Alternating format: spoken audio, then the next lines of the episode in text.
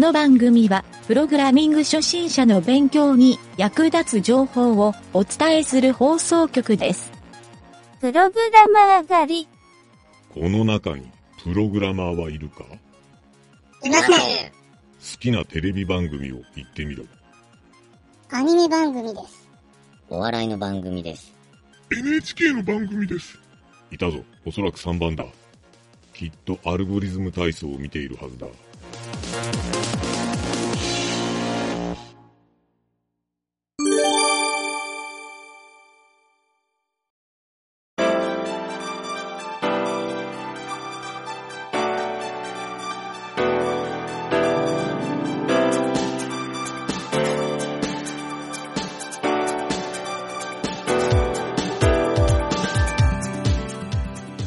はい、どうも、なんちゃってエンジニアのゆげたです。壁打ちテニスのゲームを作ろうのコーナーなんですが、もう第8回目ですね、今回で。今回でおそらく最終話になると思うので、えーしっかりですね、学習してもらいたいなと思います。はい、前回ですね、えー、第7回。こちらを実は聞いていないと、今回その続きになるので、えーぜひですね、その第7回聞いてない人はそこに戻って、まあ、今回教材で使う JavaScript とかですね、もろもろ一式のプログラムが置いてある場所の URL を言っているので、ちょっとお手数なんですけど、聞いてない人は第7話に戻って URL にアクセスをしてもらってから、今回の8話を聞いてもらえると、えーいいんじゃないかなと思います。またですね、ちょっとこの壁打ちテニスのえ8話から聞き始める人がもしいたとしたら、ぜひですね、1話から聞いてもらった方が学習になるかなと思うので、えーそちらの方もですね、合わせて、えー聞いてみてください。はい。とりあえず前回の続きになるので、これを聞いている皆さんは、前回開いていたプログラムをまた開いていただいて、その続きから始めたいと思います。はい。えー前回のですね、説明は、ちなみにプログラムの行数で言うと、197行目のボールムーブ。はい、ここの説明をしたんですが、えーざっくりですね、概要というか、この関数内のところだけを説明したので、今回はその関数のさらに先にある、えーそれぞれいろんな位置を呼び出したりしている処理ですね、とかボールを動かす処理の細かい部分を今回は説明してみたいなと思います。はい。それで、まずですね、最初に見てもらいたいのが、202行目。はい。ここにある、えー this get ball pos current。はい。これですね。現在のボールの位置を取得っていう風に書いてあるんですが、えーここにですね、ボールのエレメント。これ、この関数の一番最初に、まあ、前回説明した通り、一番最初で取得しているものをここで送り込んでですね、そのボールの座標を取得するという処理になってるんですが、実際にこの関数の中を見てもらうともっとわかりやすいと思います。はい、この getBallPostCurrent、えー行数で言うと333行目ですね。はい、ここの中が、えーその、現在のボールのエレメントの座標、これ中心点って書いてあるんですけど、実はレフトとトップっていう左上の座標なんですね。はい。これを CSS で今どの値が入ってるか、はい。それを、えー取得してですね、えー XY っていうところで数値化してるんですね。はい。CSS で、まあ、こういう座標の値を取得すると、ピクセルの値が返ってくるので、そこの PX っていう文字列が実は数字化するときに邪魔なので、それを消してるっていう、はい、そういう処理ですね。はい、ここではナンバーっていう処理でやってるんですが、他にもいくつか、あの、数字化する処理、まあ、これプログラミングでいうところの型変換っていうんですけど、はい、そういう書き方があるので、いろいろ調べてもらうと、面白い処理が、もっと便利な処理とか自分に合った処理が見つかるかもしれないので、えーその辺をですね、ご自身で探してみるというのも一つ面白いポイントかもしれません。はい。とりあえずここではですね、x と y の値を数字の値として、えーリターンをしてる。ということで、えーちょっと戻ってもらうと、また202行目に戻ってもらうと、そこで、えー取得できたのが、ボールポスカレントっていう、この値が取得できました。はい。中身は、今のボールの X と Y の座標というのが入ってますね。はい。これをですね、その2行下、205行目にですね、えーっと、ゲットボールポスネクストっていう、その関数に引き渡しているんですが、えーここはですね、移動先の位置を取得って書いてるんですけど、ボールが次に進む位置、XY の座標を取得しているんですね。はい。で、一緒にここでですね、このボールポスネクストっていう関数に送っているのは、ボールディスタンスっていう風にあるんですけど、ここにはですね、ボールが移動する距離を入れているので、えーまあ、実際には1っていう値を入れてるんですけど、まあ、1ドット移動するという風に考えましょう。はい。それでは実際に、えー、getBallPostNext、はい、この関数を見ていきたいと思います。はい、えー266行目ですね。はい、この関数では何をやってるかというと、まずですね、this.ballDirection っていう値ですね。はい、この値が、実はこれまで定義がされてなかったんですけど、ここで初めて出てくる値なんですね。はい、なので、えーびっくりマークをつけて、まだこの値が定義されてない、まあ値に何も入ってない場合は、えーここにですね、x1、y がマイナス1っていう値を入れるように、えーしています。この x1、y-1 っていうのはどういう意味かというと、x が、えーこの1っていうことは正の値ですね。y はマイナス1なので負の値。ということで、x が正の値っていうのは右向きになるんですね。y がマイナス1は上向きになるので、ボールが右上に動くっていう、はい、そういった処理になります。はい、これがですね、ボールのコリジョン判定っていう壁とかラケットに当たって、えー反転するっていう処理の場合、ここの1とかマイナス1の値がどんどん入れ替わっていくと。まあ、それで方向が決まっていくっていうふうに思ってください。はい、ここでちょっと気づいた人もいるかもしれませんが、えーこの壁打ちテニスは、あの、厳密なですね、角度計算などせずに、基本的に斜め45度で動く機能だと思ってください。はい。もっとそこを厳密にやりたい場合は、これ結構計算が複雑になるので、えー今回はそれを、えー避けております。はい。それでですね、えー if 文の下にすぐ else が書いてあるんですが、このボールディスタンスが入ってる場合ですね。入ってる場合は、えー何をやるかというと、えーボールのですね、コリジョンっていう、まあ、今説明した通り、ボールのコリジョン判定をしています。このボールコリジョン、ここにですね、えーボールポスカレント。はい、これ一番最初に説明した、ボールの現在位置ですね。これを入れてあげるんですね。そうすると、コリジョンっていう値が返ってきます。はい、これもですね、ちょっと中身見るために、このボールコリジョンっていう、この関数に飛んでみましょうか。はい、これはですね、306行目になりますね。はい、306行目にボールコリジョンっていう、えー関数があって、ちょっと、ちょっとだけ長い関数なのかな？ここにボールのポジション、カレントポスって言われているものが入ってるんですが、えーここでは何をやってるかというと、まずボールのチェックトップって書いてあるのが、ボールが壁の上に到達してるかどうか、いわゆる Y 座標が0より下になってないかっていうチェックですね。その場合は、えートップっていう値を返してます。同じようにチェックライトっていうことで、えボールがですね、右の壁の座標より大きくなってないかっていう計算が、そこの else if の式に書いてあるんですけど、ボール座標プラス、えー全体のグラウンドの X の幅の値ですね。ボールのポス X っていうのはボールの X 座標ですね。これにボールのオフセットウィズっていうのは、このボールの実際の長さですね。はい。ボールが左上にあるっていう説明をしたと思うんですけど、はい。その幅を足して、さらにこのスペースウィズっていうフィールド全体のサイズ。これが右端に当たるわけなんですね。これよりも大きくなってると、えーライトっていう値を返してます。はい、さっきトップで、今回ライトって言うんですが、これは、あの、トップの位置にコリジョンということで当たってますよっていう意味なんですよ。はい。で、同じようにレフトなんですけど、レフトは簡単で、X 座標が0より小さくないかどうか。はい。で、最後にボトムっていう。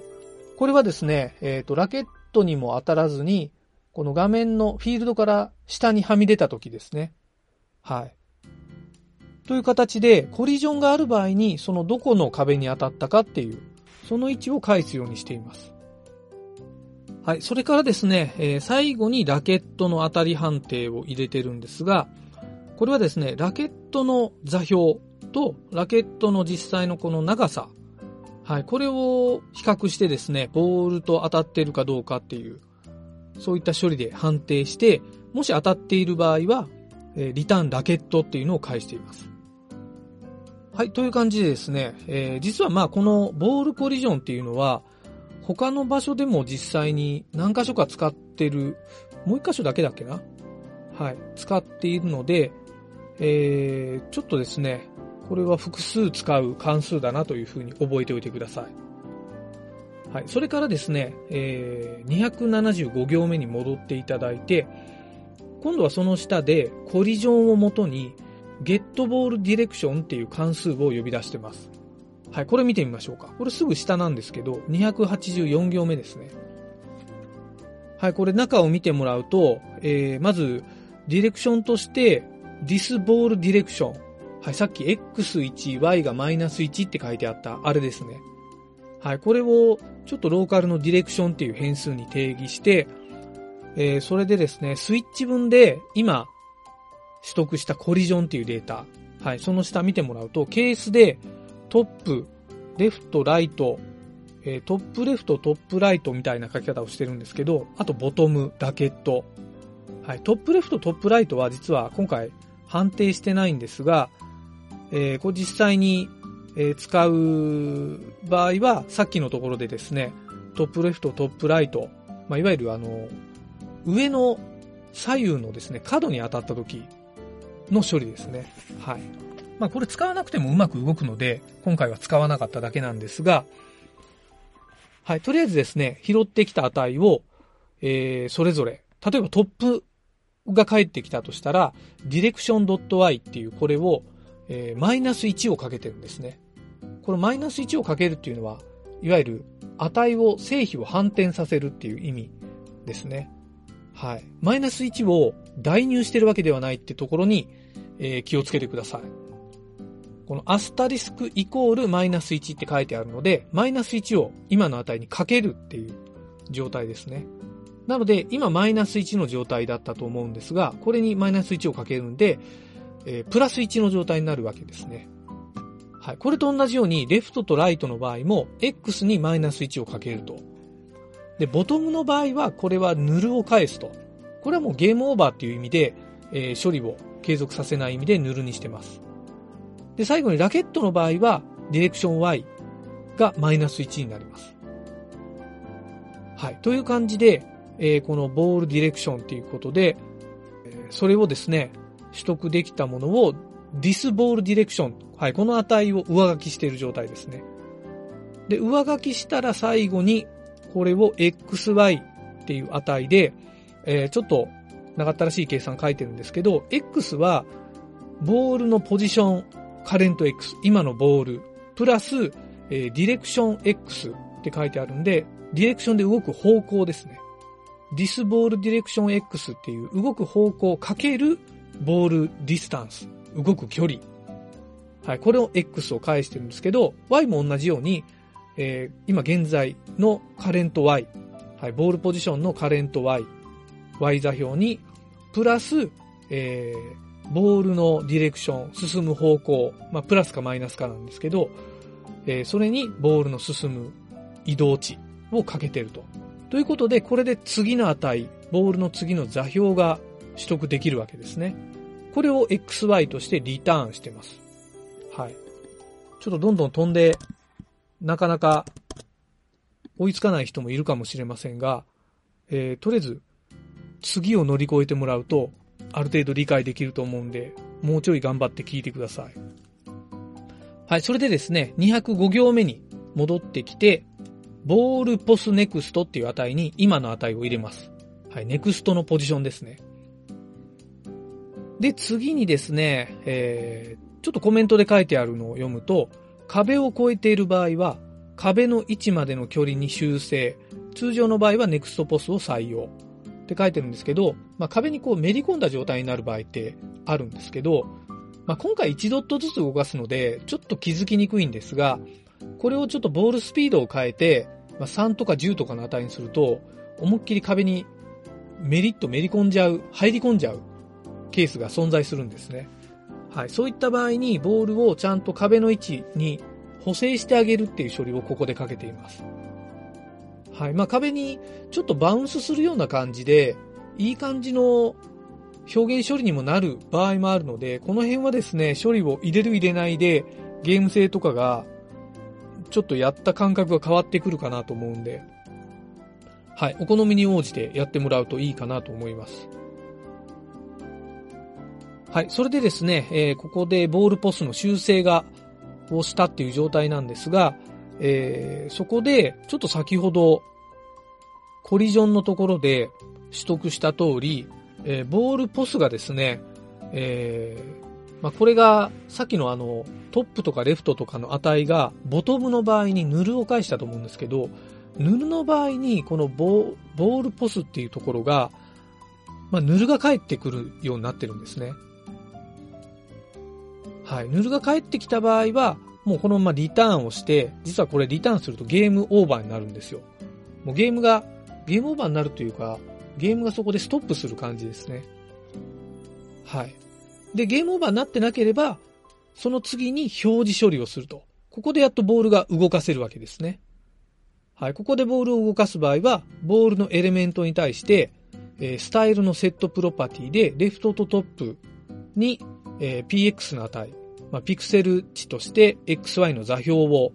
指定して入れてあげると、まあ、ボールがちょっとずつ動くわけですね。はい。で、これをですね、さらにセットタイムアウトで繰り返すと。セットタイムアウトは、あの、キーボードで、まあ、ラケットを動かすところでちょっと説明したと思うんですけど、まあ、ここでもですね、10ミリ秒の値で、えー今回で言うと、ボールムーブのところ、まあ、実はここ、今見ている、この197行目のこの関数ですね。これをもう一回呼び出すようにしてます。えーここにはですね、えーボールディスタンスっていう値を入れて、えーまあ、ディスドットって書いてあるんですけど、これはちょっとバインドの説明が難しくなるので、まあ、この形状だけ覚えてもらうといいと思います。はい。バインドの説明はですね、ちょっと番組で別のところでしっかりやりたいなと思っているので、ちょっとですね、それまでお待ちいただけないかなと思っております。はい。というわけでですね、ゲームオーバーになるまでずっとこのセットタイムアウトが繰り返されると。という感じでですね、実際に実行してもらうと、ボールがこう動いて、ラケットも動かして、ボールをこう反転させながら、どんどん壁に打っていくだけの、まあ単なるそれだけのゲームなんですけど、まあ簡単にですね、えー今回そんな感じで一応ゲームは一通り完成ということになりました。はい、皆さんうまく理解できて動かせたでしょうかはい、ちょっとここのプログラムがわかりにくいよとか、まあ、ここの説明もっとやってよっていうご意見あれば、ぜひですね、番組まで、えーお便りを、えー恥ずかしがらずに送ってもらえるといいんじゃないかなと思います。このブラウザーで簡単に動くゲームっていうのは、僕結構ですね、初心者の方にこれまで何度もいろんなゲームを教えてきてですね、まあ結構ツアモノになると本当にスーパーマリオとか作ってるやついるんですよ。僕がかなりびっくりしたのは JavaScript の初期の時にあの 3D のマリオカートあれを作ってるのを見た時は本当衝撃でしたね。はい。こんなんできるんだって思って、えー僕もやろうと思って、えーいたらですね、まあこういうやり方とかで簡単にできるよっていうのを僕もちょっと知り合いの先輩などから教わって、はい、それで習得したような感じですが、まあいろいろですね、いろんなゲーム端末とか、えー他のデバイスみたいなものもあるので、今回はあくまでインターネットブラウザで動くゲームの作り方っていうのをベースに話をしていますが、まあ、比較的ですね、このインターネットブラウザで好きなゲームが作れるようになったら、まあ、かなり簡単にゲーム開発ができるんじゃないかなというふうにも考えてますし、インターネットブラウザはですね、スマホにもほぼ何でも搭載されているインターネットの便利なディスプレイだと思うので、えー、ぜひですね、このテクニックを磨くっていうのも悪くないんじゃないかなと、はい、考えつつ、今回のプログラミングカフェを締めたいなと思います。はい、どうも、全8回、ご清聴ありがとうございました。はい、また次回のですね、プログラミングカフェも楽しみにしてもらえることを、こちらとしても願っておりますので、えー、何かやってほしいことがあれば、リクエストください。はい、それでは以上になります。